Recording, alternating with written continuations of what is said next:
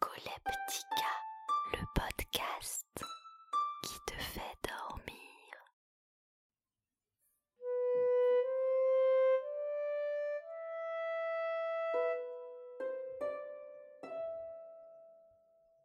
Bonsoir. T'arrives pas à dormir? Ça tombe bien parce que... Moi non plus. Ce soir, j'ai pensé qu'on pourrait se mettre dans la peau de deux petits lézards. Ou de gros lézards, si tu veux. Mais il faut que ce soit deux lézards. Notre aventure commence dans l'interstice entre deux pierres. On se regarde. On a tous les deux entendu un miaulement. Est-ce que le chat vient pour nous manger? On a tous les deux la peau sombre, plutôt marron que verte. Une peau qui a l'air froide.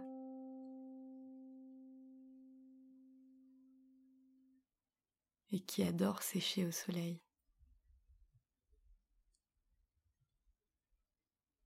On jette des coups d'œil rapides parce qu'on est vif, on est des lézards. Il semble que le chat est parti.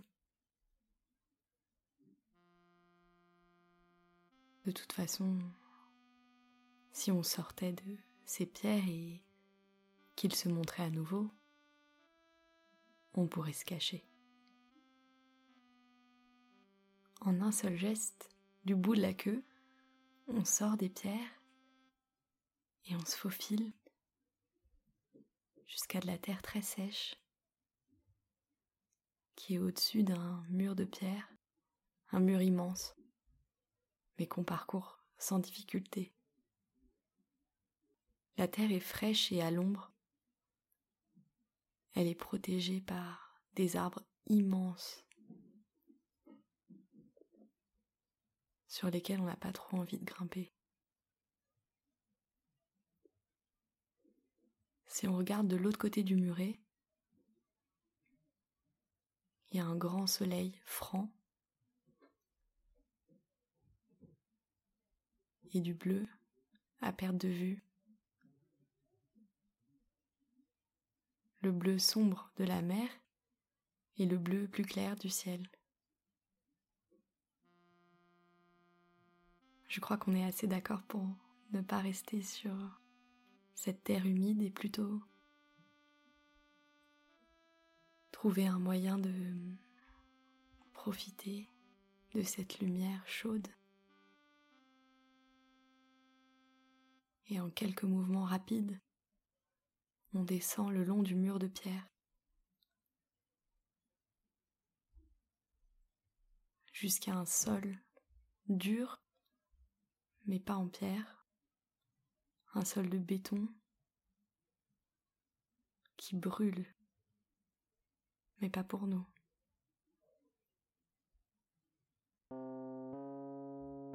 On a l'impression qu'on pourrait même marcher sur des flammes et pas le sentir. L'étendue de béton qui nous sépare du bleu est plus petite que le mur, mais on y sera à découvert, sans interstice pour se cacher si par exemple le chat revenait. On se consulte.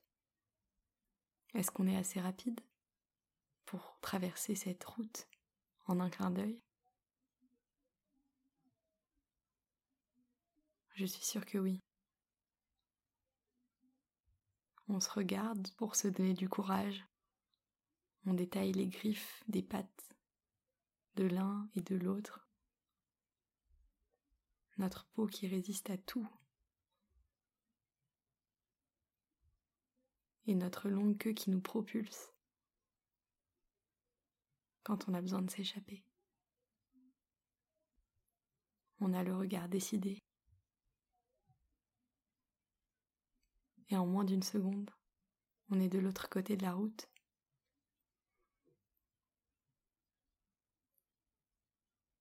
Les pattes au bord du vide. En dessous, il y a la mer. Probablement qu'il y a la place de mettre euh, cinq ou dix fois toi jusqu'au niveau de l'eau.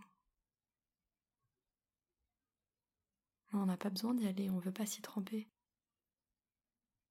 On veut juste faire sécher notre peau au soleil.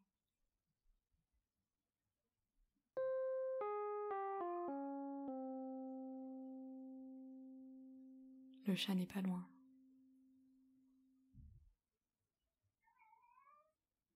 Il ne faut pas qu'on reste trop longtemps ici.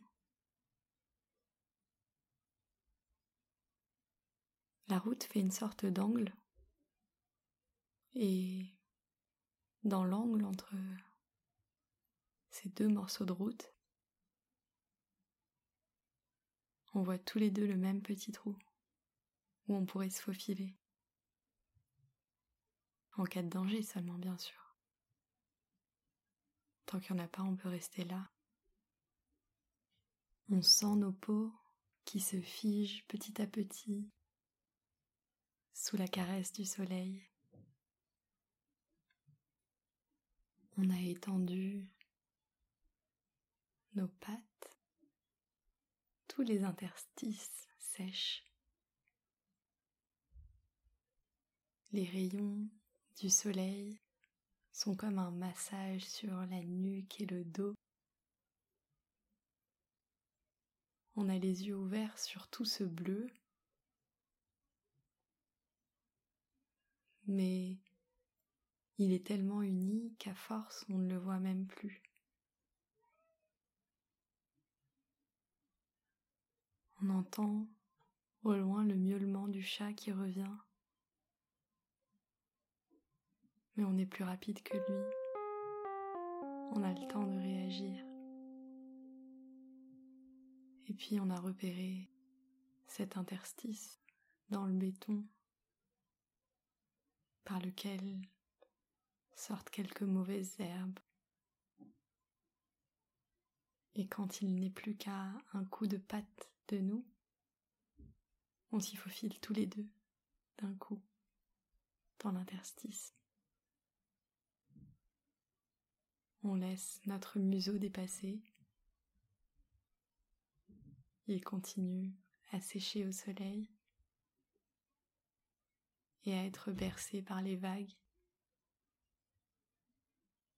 La patte du chat ne peut pas entrer.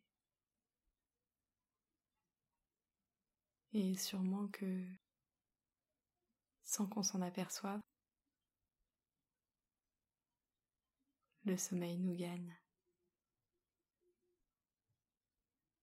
Alors c'est le moment pour qu'on se dise bonne nuit.